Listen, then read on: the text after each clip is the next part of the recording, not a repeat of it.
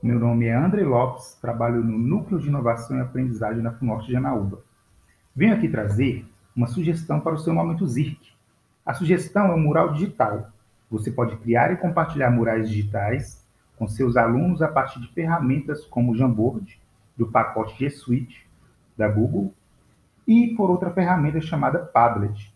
O mural digital é uma ferramenta de comunicação que pode ser compartilhada com diversos participantes, que podem criar comentários, inserir links, vídeos, imagens em post-its de acordo a cor escolhida e postar no lugar que preferir no mural.